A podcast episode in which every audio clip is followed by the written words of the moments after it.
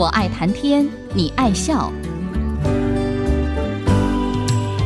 听主持人刘炯朗校长以深厚的学养、浓厚的人文关怀，谈笑间分享教育、科技，注入人文活泉。欢迎收听。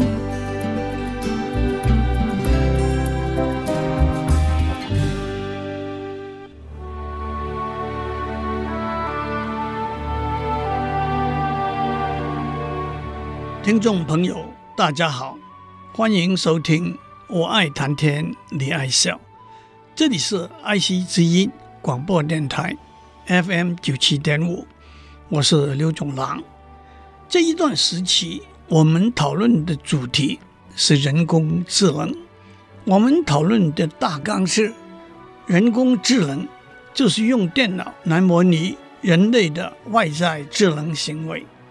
而且，我们按照心理学、教育学家 Howard Gardner 的多种智能理论，把人类智能分为八大类，也因此足以描述电脑模拟某些人类智能行为的例子。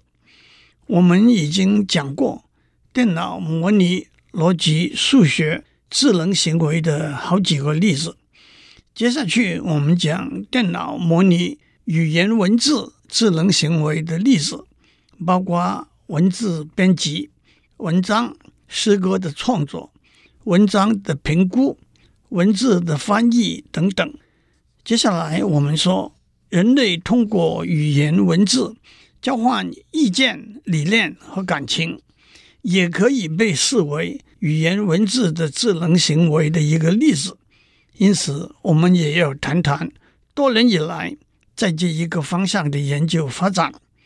上一次我们首先提出，远在一九五零年，图灵 （Alan Turing） 提出的图灵测试，在一篇题目为《Computing Machinery and Intelligence》的论文里头，图灵提出：机器有思考的能力吗？Can machine think？这个问题，但是思考 （thinking）。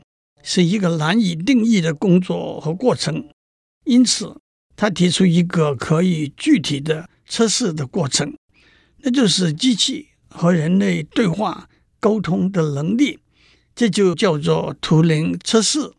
基本上，图灵测试是这样进行的：在布幕后有一个人或者一台电脑，在布幕前有若干个评判员，他们和布幕后的人。或者电脑通过文字交谈，如果在交谈之后，百分之三十的评判员认为在布幕后的是一个人，可是那其实是一台电脑，我们就结论说，这个电脑程式通过了图灵测试。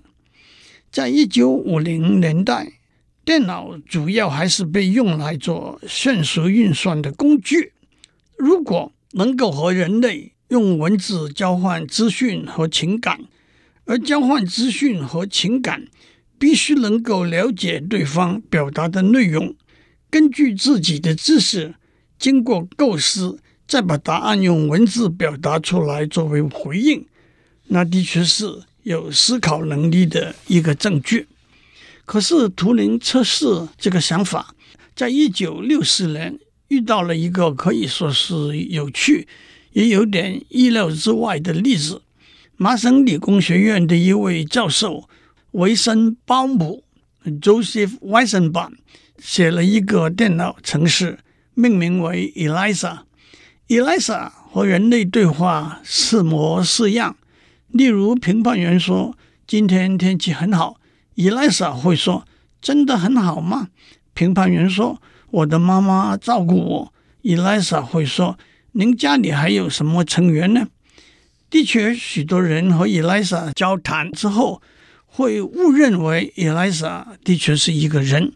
也就是说，在某个程度，伊丽莎通过了图灵测试。但是事实上，伊丽莎和评判员交谈的时候，只是从评判员说的话里头找出一个或者几个关键字。使用关键字，再按照一些转换的规则顺着评判员讲的话构成回应的句子。换句话说，Eliza 只是一个文字处理的程式而已。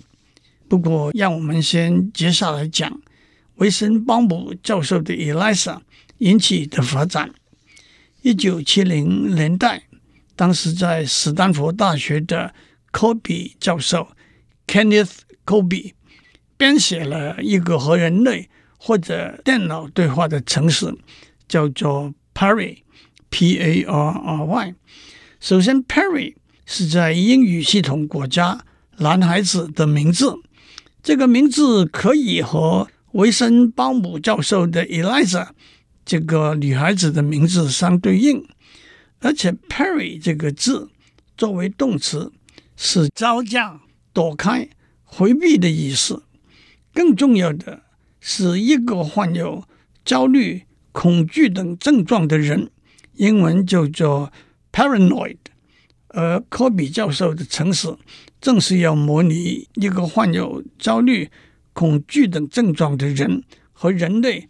或者电脑的对话，科比教授编写 Parry 这个城市的目的，可以说有两个重要的面向：一个是从人工智能的观点和维森鲍姆教授的以来是相似，探讨电脑如何经由文字处理的技术来做了解和回应的工作；另外一个面向是从心理学、医学的观点。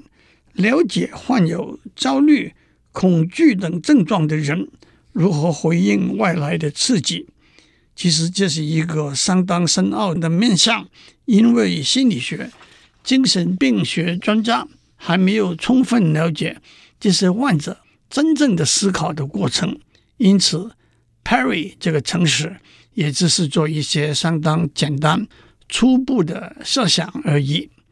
科比教授设计了和图灵测试相似的过程来测试 Perry 这个城市。首先，他邀请了一组精神病专家，分别跟真正的病人和跟 Perry 对话，让他们从对话的记录判断每一个病人，那包括真正的病人和 Perry 患病的深浅，从而衡量 Perry。是否真的能够认真的模拟一个精神病患者？接下来，他邀请另外一组精神病专家比较所有和真的病人以及和 Perry 对话的记录，请他们分辨专家们和真人对话的记录以及和 Perry 对话的记录。结果是，专家们正确的分辨率只有百分之四十八。那就是和瞎猜差不多一样了。有了 Eliza，有了 Perry，一九七三年，有“互联网之父”之称的电脑科学家 Vint Cerf 就安排 Eliza 和 Perry 通过互联网做一个对话。让我们在他们对话的记录里头选取几句作为例子，在他们的对话中。我们可以体会到，Eliza 比较明显的顺着对方的话来讲话，Perry 却隐隐约约的显出焦虑、不耐烦的心情。一开始，Eliza，晚上好，请告诉我你的问题。句子终结的时候，请用句号或者问号作为标点符号。这就是一个没有什么实质内容。无关痛痒的开场白 Perry，有些人有些时候就会来烦我。Perry 可能也不知道有什么好讲，但也显出他不耐烦的心态。Eliza，我没有完全听懂你的话，明显的这句话是顿词。Parry，你该把注意力集中一点，这又是不耐烦的语气。Eliza。也许你该把注意力集中一点，这就是抓住 Parry 的话里头“注意力”这个词作为关键字，重复 Parry 讲过的话。Parry，你当然可以有你的意见，又有点无奈的感觉。Eliza，为什么你认为我可以有我的意见呢？？Elisa 又抓住“意见”这个词作为关键词。Perry 跟许多人在一起，总让我觉得不舒服，这又呈现了心理状态。Elisa，，请继续。Elisa 大概听不懂。Perry，前些时我去了赛马场一趟。伊莱莎，那代表什么呢？伊莱莎大概还是听不懂。Perry，我去看赛马。Perry 知道去马场就是看赛马。伊莱莎，你还想讨论什么别的事情呢？伊莱莎接不下去了。Perry，我对赛马很感兴趣。伊莱莎，为什么你这样说呢？伊莱莎还是接不下去。Perry，马场那边还有很多接受外围赌注的不法的坏蛋。接下去，Perry 还是喋喋不休谈赌马。外围赌注、敲诈勒索，很明显，他对赛马、赌马懂得很多，但也显出偏执、顽固的个性。最后对话是这样结束的：“Perry，你真是一头老马，一个啰嗦鬼。”这句话倒是神来之笔。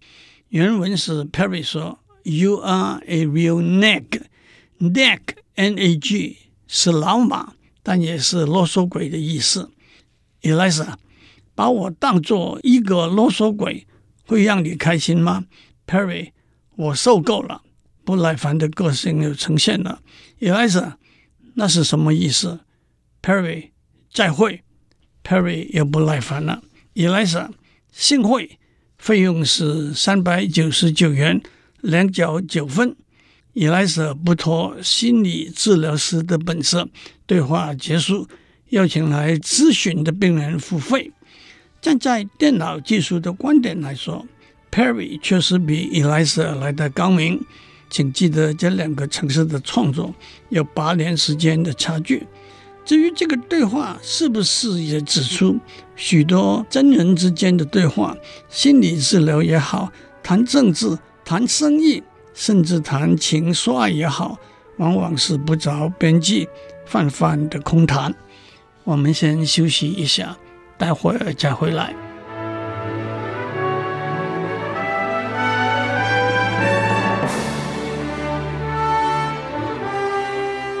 欢迎继续收听，我爱谈天，你爱笑。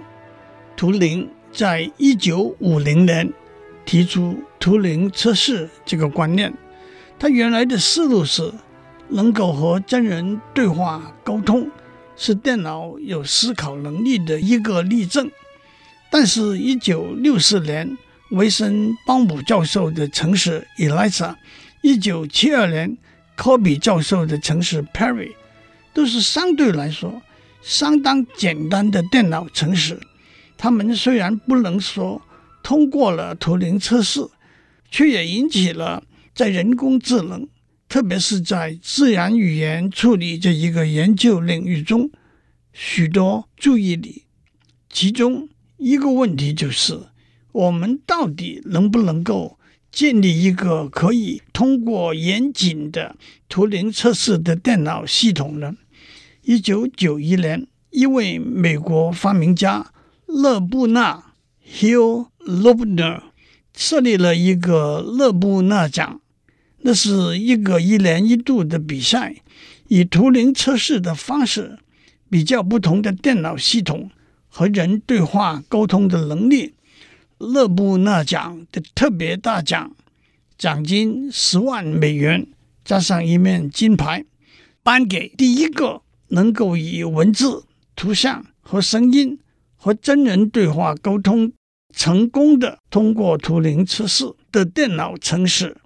到目前还没有一个电脑程式能够赢得这个特别大奖，而且按照预设的落日条款，这个特别大奖颁发之日就是整个计划结束的时候了。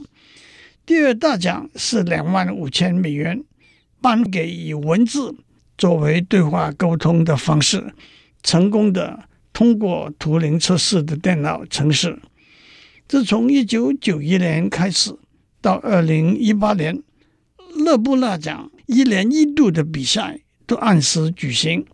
多年下来，比赛的规则和主办单位都有改变，奖金大约是两千到四千美元不等。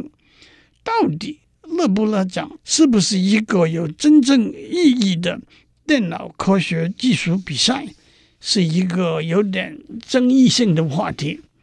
不过，我想我们不必在这里多说讨论。站在技术的观点，在选定的比赛方式之下，电脑程式有没有可以取巧的可能，是一个问题。再加上勒布勒的行事作风和个人行为，也是一个受到批评的地方。不过很不幸，勒布勒先生已经在二零一六年过世了。不过，让我们看一些例子。在二零一八年的比赛中，有十一个电脑城市进入决赛，每个城市要回答同样的二十道问题，每道题的评分是两分、一分或者零分。结果最高的得二十七分，最低的得十二分，得分最高的四名再进入下一段的比赛。一开始。评判员的第一句话是 “Good afternoon”，下午好。有些回答是很高兴和你见面，下午好。我是一个电脑程式，你好吗？下午好，最近怎样啊？Hello，Hello，这些回答都得到两分。但是也有些回答晚上，现在这里是早上啊。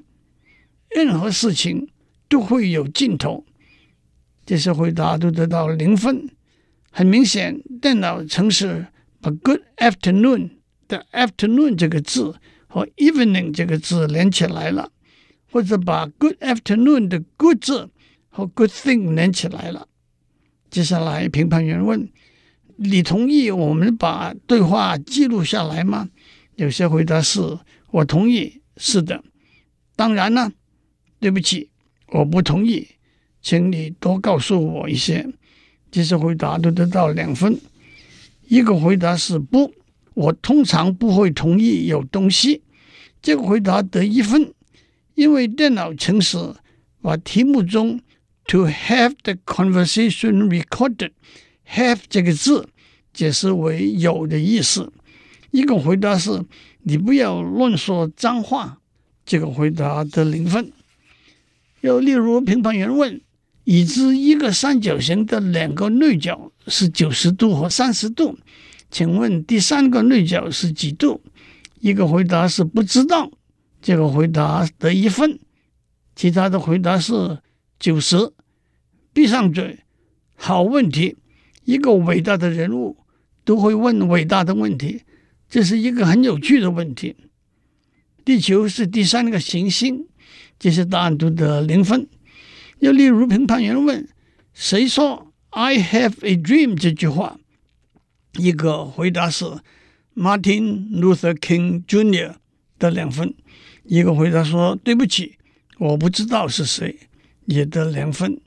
一个回答是：“我不知道是谁。”得一分。其他的回答都是胡扯，得零分。可见得每个城市都有资料库。其中一个的资料库有正确的答案，但是说不知道的，请把问题看懂了。又例如，评判员问你几岁了，很明显这是一条很容易看懂的题目，而且很多的回答也显出电脑城市有备而来。这是个人隐私的问题。不过我五十四岁，我二十八岁还算年轻呢，管他的，你呢？你几岁？二十六，但那是很不礼貌，去问一位女士的年龄。我八十五岁，一九三二年八月二十六日出生。这些回答都得两分。又例如，评判员问：A B R A C A D A B R A，阿布拉卡达布拉这个字有几个字母？十一个参赛者中。居然有七个正确的回答，这个字有十一个字母的两分，这又是一个有备而来的例子。又譬如，评判员问：“你会哪些语言？”回答：“英语，回答各种语言，西班牙语、法语、德语、韩语、华语都得两分。回答主要是 C 和 C 加加，再加上一点组合语言，也得两分，倒是神来之笔。让我指出，这是二零一八年的比赛，从进入决赛的十一个电脑城市的回答，我们观察到，有些题目容易看得懂，有些题目不那么容易。至于答案呢，那倒是各显神通了。最后，让我再讲一个例子：人和人或者和机器对话。往往都是一问一答的方式，一方问问题，接下来另一方提出答案作为回应。可是这个一问一答的方式也可以倒过来，一方先提出答案，接下来另一方提出一个以这个答案为正确答案的问题。在美国的电视节目里头，有一个游戏节目。叫做 Jeopardy，中文叫做危险边缘。在这个电视节目里头，有三个预赛者，在一个预先选定的领域，例如美国地理、英国文学、运动、数学等等。主持人提供一个答案，与赛者会抢座提出一个以这个答案。为正确答案的一个问题，例如预先选定的领域是时钟，主持人提出的答案是三点四十九分五秒、六点整、九点十六分二十二秒、十二点三十二分四十四秒。正确的答案是时钟上长短针成一直线的几个时间点是什么？又例如，预先选定的领域是运动，主持人提供的答案是十一。正确的问题是足球队球员人数是多少？例如，预先选定的领域是音乐，主持人提出的答案是八十八。正确的问题是钢琴有多少个琴键？今天我们就讲到这里，下次我们会讲。电脑怎么参加危险边缘这个游戏的比赛？祝您有个平安的一天，我们下周再见。考大小一题，举重若轻，蕴含知识逻辑，笑语生风。我爱谈天，你爱笑。联发科技真诚献上好礼，给每一颗跃动的智慧心灵。